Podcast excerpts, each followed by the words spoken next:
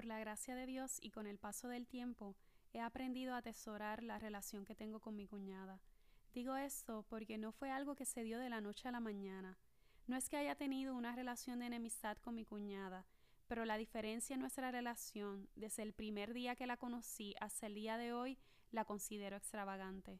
Con gozo y gratitud puedo decir que por la gracia de Dios he ganado en ella una hermana, y más aún porque compartimos la misma fe.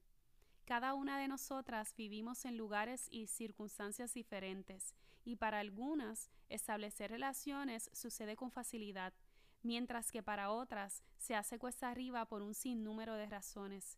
Tal vez tu cuñada sea creyente, tal vez no, pero aunque tu situación sea diferente a la mía, quiero animarte a vivir la relación con tu cuñada a la luz de la palabra. Toda la escritura es inspirada por Dios y útil para enseñar, para reprender, para corregir y para instruir en la justicia, a fin de que el siervo de Dios esté enteramente capacitado para toda buena obra. Segunda de Timoteo 2, 16 al 17. Mientras meditaba en lo que ha contribuido a que tenga una buena relación con mi cuñada, vinieron a mi mente siete verdades que debo recordarme a mí misma constantemente. Oro que estas verdades puedan animarte a vivir para la gloria de Dios, a la vez que sirves como flecha que apunta a otros a Cristo. Número uno, es una relación entre pecadoras. Recordar la verdad de que tanto mi cuñada como yo somos pecadoras me ayuda a mantener mis pies en la tierra. Por lo tanto, no espero que mi cuñada sea perfecta. Sé que en algún momento fallaremos y eso no significará el fin del mundo, pero sí es un buen recordatorio de la necesidad que tenemos ambas de perdón. Nuestras faltas nos dirigen a un lugar en común, la cruz de Cristo. Número 2. No soy mejor que mi cuñada. Anclar mi corazón a la verdad de que no soy mejor que mi cuñada me ha ayudado a mostrarle amor con libertad. El romper el patrón de comparación que suele existir entre mujeres rinde buen fruto.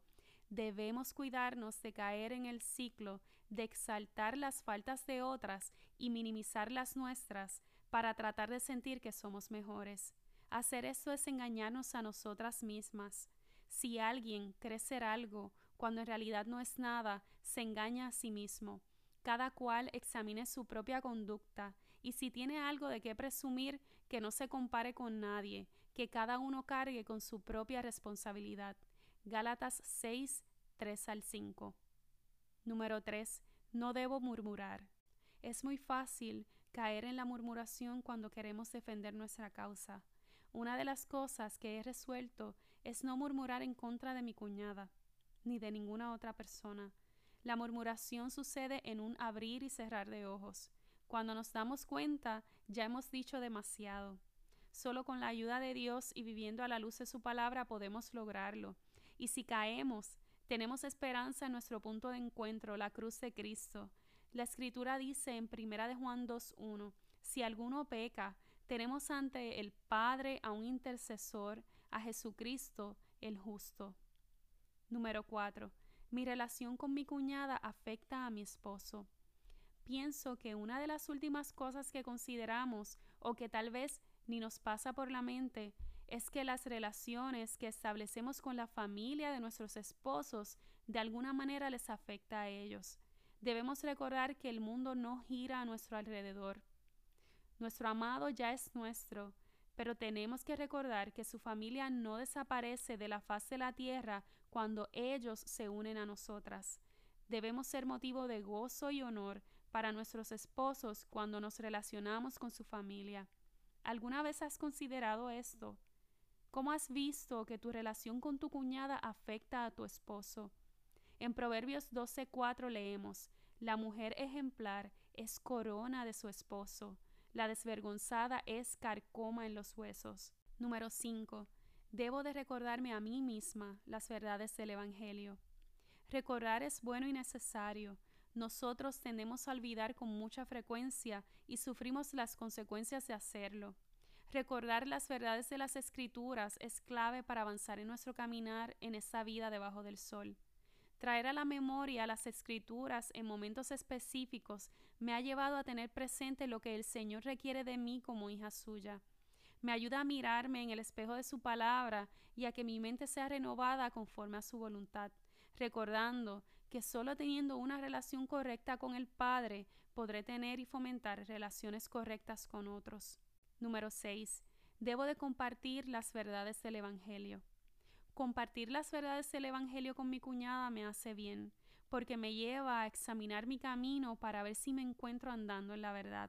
Somos llamadas a ser maestras del bien, y sea que tratemos con una mujer creyente o no, debemos apuntar siempre a Cristo, porque no nos promovemos a nosotras mismas, sino a Jesucristo como Señor. Segunda de Corintios 4:5. Número 7. Debo amar. Debemos amar. Se trata de obediencia y podemos amar porque Dios nos amó primero. Primera de Juan 4:19. Y Dios que nos manda que amemos, nos provee lo necesario para que cumplamos su buena voluntad. Su palabra dice en Filipenses 2:13, pues Dios es quien produce en ustedes tanto el querer como el hacer para que se cumpla su buena voluntad. Traigo a mi mente constantemente la imagen de la cruz porque me ayuda a recordar el orden correcto en el que debo amar. Primero vertical, a Dios, y luego horizontal, a mi prójimo. Mateo 22, 36 al 40 dice, Maestro, ¿cuál es el mandamiento más importante de la ley? Ama al Señor tu Dios con todo tu corazón, con todo tu ser y con toda tu mente, le respondió Jesús. Este es el primero y el más importante de los mandamientos. El segundo se parece a este.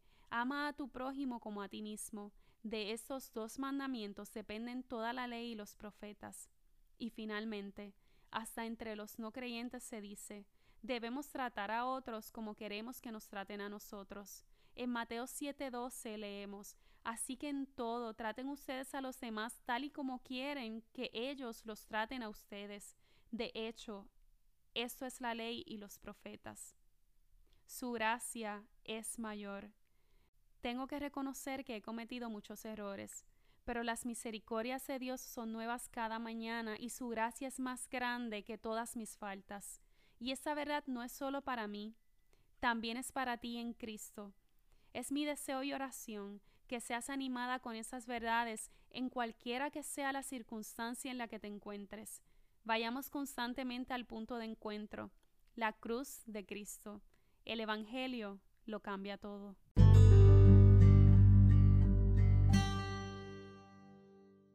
Gracias por escuchar este podcast. Para más contenido, visita creadasporelyparael.com.